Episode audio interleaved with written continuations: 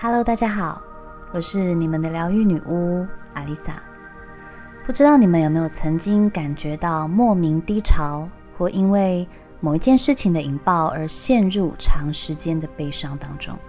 这样的低落让你的世界忽然空洞了一大块，原本喜欢的东西忽然变得没兴趣，过去想要往前冲的动力，现在电池却总是充不满。价值观低落，否定自己，注意力无法集中，时不时焦虑的感觉让呼吸都变得好吃力，甚至会开始想到生与死的问题。死后会去哪里呢？活着是为了什么呢？活着是在追求什么呢？当一个人处在忧郁的状态中，那种感受并不是能够用言语形容。就像是针扎，就像是被蚂蚁叮，很想为自己做些什么，却又什么都做不了。躁郁、焦虑，让人无法静下心来好好听听内在真正的感受。就像是一个活着的人被钉在棺材里，一念之间就身处地狱。我到底是怎么了？在脑袋里不断的问自己这个问题。害怕独处，想要旁边有谁陪着，但是当旁边有人的时候，却又觉得自己像个丧尸。为了不要让旁边的人发现自己的异样，不要让对方觉得扫兴，还要用力挤出几个笑容，假装自己是融入当下的状态。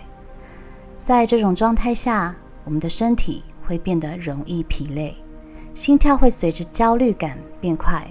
坐不住，却又不想动，行动力与思考能力都会变迟缓，感受容易放大，也会变得特别敏感，甚至时不时就好想哭，时不时就动怒，时不时就看身边的人不顺眼，时不时就批判自己怎么那么没用，怎么那么脆弱，怎么那么玻璃心，怎么那么容易放弃。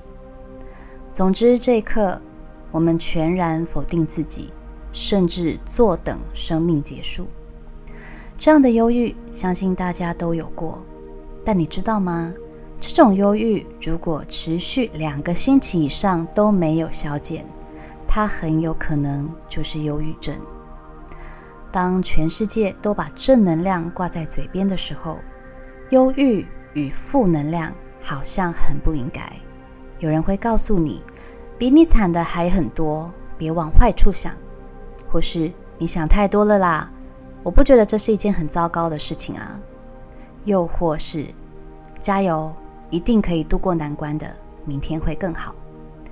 我曾经也对忧郁的朋友说过这种话，直到我自己去体验这种忧郁的感觉，我才发现这些看似鼓励的话，句句都带刺。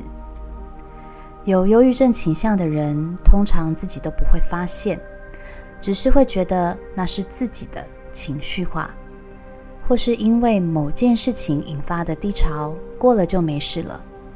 有的人也会被外界不断席卷而来的正能量思维，将这些没有释放出来的悲伤与沮丧，无意识的塞进潜意识的仓库里。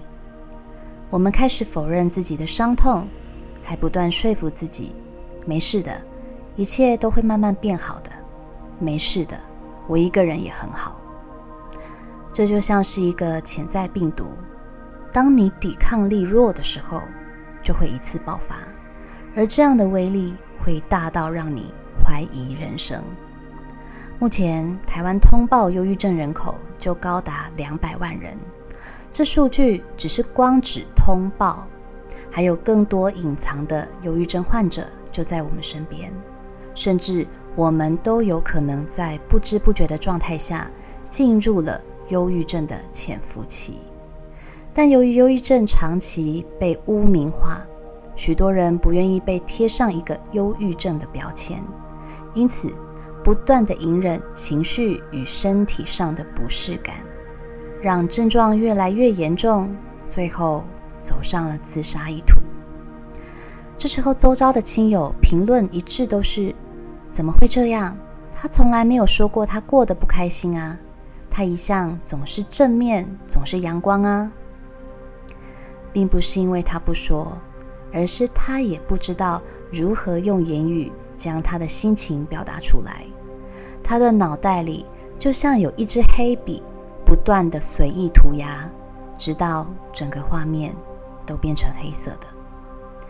很多人都认为，忧郁症是因为心情低落。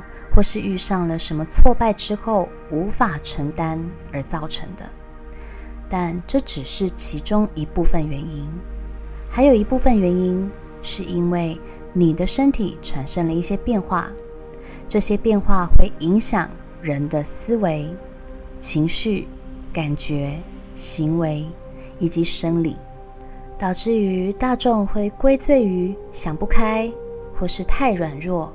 归咎于个人因素，而究竟是什么造成了我们情绪产生变化呢？这是我们脑中的化学物质失衡所致，特别是掌管我们的幸福感与好心情的血清素、正肾上腺素与多巴胺三种神经传导物质的失衡。除此之外，忧郁感也跟大脑中的前额叶与杏仁核的活动状态有关系。种种的科学研究证明，忧郁症并不是单纯是因为内在的情绪不稳定而造成，甚至与荷尔蒙、和家族遗传，还有天气都有相当的关系。是不是很纳闷，天气为什么会引发忧郁症呢？尤其是在此时的秋季。正是忧郁症的高峰期，主要由于入秋之后光照时间变少了，光照会影响两个荷尔蒙褪黑激素与血清素。褪黑激素与我们的睡眠息息相关，但是如果褪黑激素产生不足，会导致血清素的量不足，人会因此变得情绪低落、忧郁。当然，我们都知道，运动、冥想都对制造这些激素有很大的帮助。但我相信，很多人跟我一样，就是不想动，心静不下来，更别说要冥想了。当然，如果你能做得到，是最好，因为这是最有效摆脱忧郁的快速管道。但如果没有办法，最简单的方式就是多晒晒太阳。每天提早一个小时睡觉，都可以大大的降低罹患忧郁症的风险哦。因为睡眠不足或是睡不好，会导致情绪不稳、易怒，因此失眠可说是忧郁症的危险因子。各式各样的原因都有可能成为压倒我们的最后一根稻草。但如果你跟我一样出现了以上这些不适症状，请不要勉强自己，直求对决正能量，因为这时候正能量离我们太远了。能寻求一个心情平静，已经是万幸的事。但是也不要以为熬过去就好，放着冷处理，对平复心情并不会有任何帮助。唯有允许自己面对悲伤，才是疗愈的开始。你可以什么都不做。不带任何亏欠与罪恶感，你可以卸下强颜欢笑的面具，坦然地面对那张哭丧的脸。你也可以按下暂停键，重新设定路线，不照着原本的计划走，并不会对不起谁。曾经有个听众问我，我要怎么知道我是忧郁症还是正处于觉醒的阶段呢？如果你有听过我之前的节目，你会知道，忧郁症的种种迹象与正在觉醒的状态是很类似的。你可以说它们其实是相辅相成，也可以说它们是一线之隔。下一集我们就来讨论忧郁症与觉醒的关系。